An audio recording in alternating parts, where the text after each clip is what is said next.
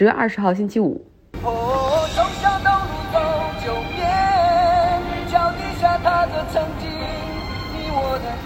对，忠孝东路走九遍哈，这就是我这几天的一个写照。虽然没有完整的走它，但是因为它和另外的两条街，一个是南京路，另外一个是信义路，是三条主要的东西走向贯穿台北的主要街道，所以你干什么都离不开他们三个哈，去哪儿都离不开他们这三条。台北虽然是有淡水河穿城而过，但是城市并没有像一些有河的城市哈，会依河的这个走向而建。至少呢，这个台北市正南正北的一个这种方向的一个建造，北部有阳明山哈，这阳明山不远的下面其实就有台北故宫。台北之于我有很多年轻时候文化上的回忆，因为年轻时候听的百分之七十到八十的歌曲都来自这里哈。其实就在我在台湾的时候，我的朋友特意从北京跑去上海看周杰伦的演唱会，所以可能是我们这一代人的这种回忆。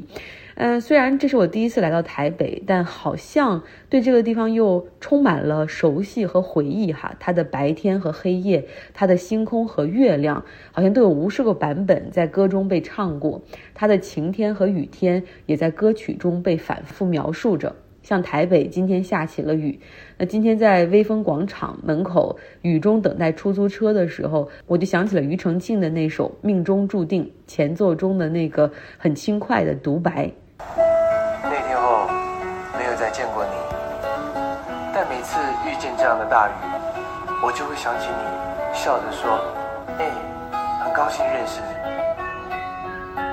对，这是一首我很喜欢关于雨天的歌曲哈。然后在那一刻，我会觉得我忽然很想一个人，但是又久久说不出那个人是谁，直到在出租车上。看着这个雨打在窗上，城市的街景越来越模糊的时候，我知道，我想的是那个年轻时候的自己，那个被父母和家人的爱包围着的自己，对未来充满向往和期待的自己。最近两年吧，这个李宗盛那首《山丘》里面有一句歌词，大概非常能够反映我的心态。也许我们从未成熟，还没能晓得，就快要老了，尽管心里活着的还是那个年轻人。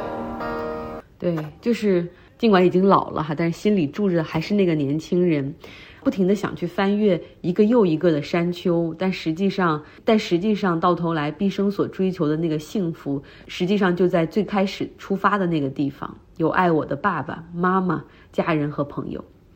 好了，不煽情了哈，就是台北是一个非常 dynamic 的 city，就是这个整个城市的速度白天是很快的，川流不息的人潮、车流、摩托车、电动车、自行车，嗯，然后但是这个夜晚实际上又又很慢，人们享受着美食美酒和路边摊，温良恭俭让是很多人对台湾的印象哈，那种台湾人的礼让友善。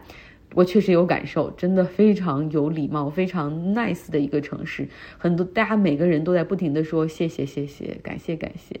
后来我看台湾人甚至会把自己的现在经济缺少竞争力、缺少活力，会归结为这种区域性的集体性格哈，温良恭俭让、不抢不争，那就意味着缺少狼性哈，不适合二十一世纪。那当然。台湾也还是有有狼性的人，要不然怎么出了那么多知名的企业家哈？我也改变了，变成了台湾像企业家，像郭台铭啊、王永庆这样的人。当然，他们的家族、子女、兄弟什么的，在台湾整个构成这种家族的经济也非常的强势。郭台铭嘛，还算是科技制造上来的这种资本新贵，但实际上台湾还有经济上非常著名的五大财阀家族，这跟韩国有点像，像台塑的王家、远东的徐家、国泰与富邦的蔡家、和信与中信的顾家。星光与台新的吴家哈，这是我以前不怎么知道和了解的哈。那大选要来了，拉票也进入到了最后的阶段。至少在台北市声势最大、出钱最多、遍地都是的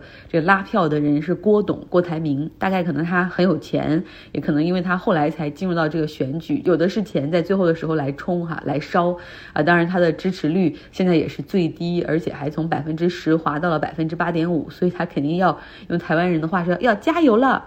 就像在我住的附近的这个什么忠孝东路几几段几几里什么这个地方，就有两个他的拉票站，几乎每天晚上都会有什么明星、作家、什么理财师在这儿举行各种各样的，好像是无党派的或者一些无政治议题的活动，来吸引中立人士的关注哈。不同于蓝绿这两个阵营，郭台铭主打的是紫色，是那种亮紫色，然后在出租车上有很多，也刷了他的广告。那现在呢，民进党的支持率还是最高，所以很可能媒体在传会出现一种蓝白配，那就是国民党加民众党。如果到时候还凑不够半数的话，很可能就会拉郭董进场一起来阻隔。表面上看起来他现在其实是毫无希望，呃，也但是谁知道呢？如果选出来他有一个百分之五或者百分之八的一个选票，就能够至少帮助他在内阁中有可能哈捞个部长做做过过瘾。所以大选还是蛮有看点的。那郭董的 slogan 竞选口号是“改变带来希望，希望会有改变”。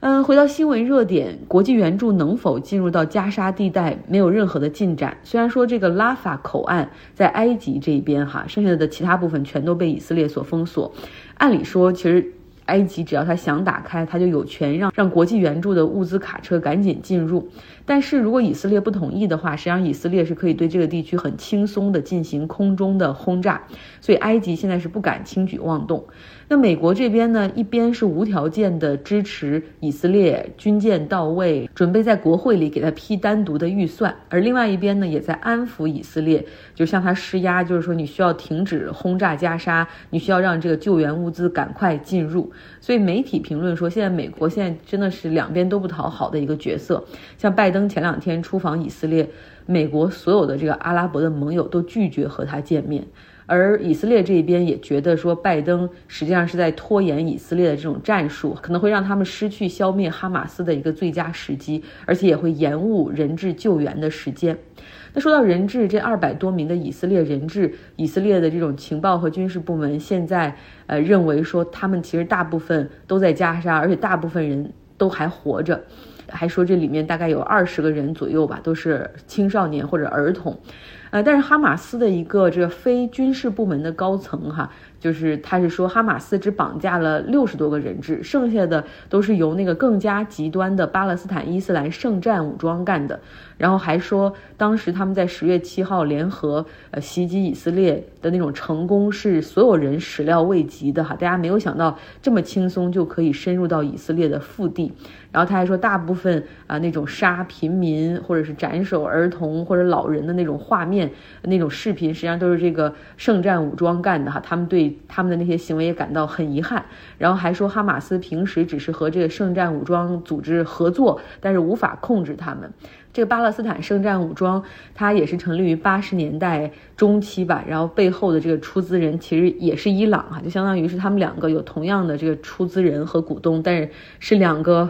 不同的机构。不知道是不是这个哈马斯故意在放一些烟雾弹哈？加沙地带巴勒斯坦人的死亡数量已经快速上升到四千人，其中最令所有人感到。特别遗憾、惋惜以及痛苦的，就是那个平民避难的医院被轰炸，造成了五百人死亡。那谁对这里进行了轰炸？就是一个罗生门。以色列这加沙这边，哈马斯他们就指责是以色列，而以色列这边列出各种证据，是说是那个巴勒斯坦圣战组织自己发火箭弹的时候出现故障，然后误撞击所导致的这场爆炸。其实不论是谁干的，现在因为你没有第三方可以进入到那个现场，这争论不清哈，这是不需要再争论。所以现在大家都希望是必须马上 cease fire，马上停火哈，否则类似的事情还会有再次的发生。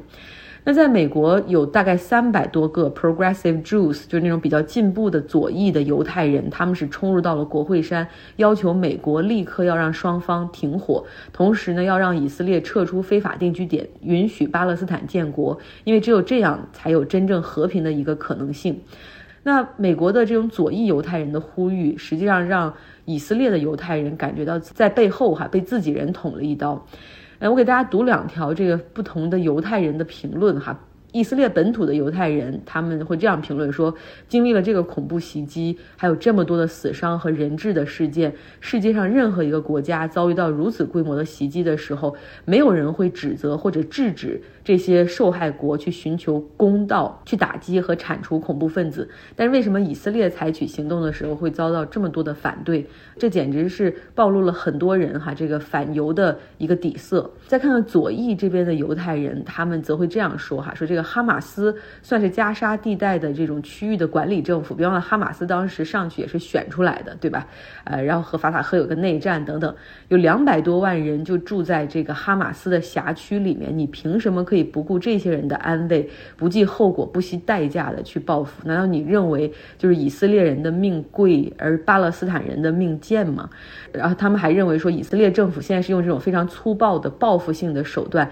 实际上试图去掩饰他们情报和军事部门的重大失误。虽然以色列还没有对加沙进行地面进攻，那与此同时，地区的局势却还在升级。像也门的胡塞武装这边也开始试图发导弹去攻打以色列。这个胡塞武装背后其实也有伊朗哈，倒不是说伊朗在后面鼓鼓动这些，但是他们这一部分的人的这种意识形态，实际上就是更反以色列的。那美国的军舰是帮助拦截了这个火箭弹，黎巴嫩这边也是觉得事态好像难以控制，与以色列的对抗，这个真真主党很可能会升级哈，所以很多原本是住在靠近这个边境的黎巴嫩人都是从城镇中撤走了。这就是今天的节目吧，希望你有个愉快的周五和周末。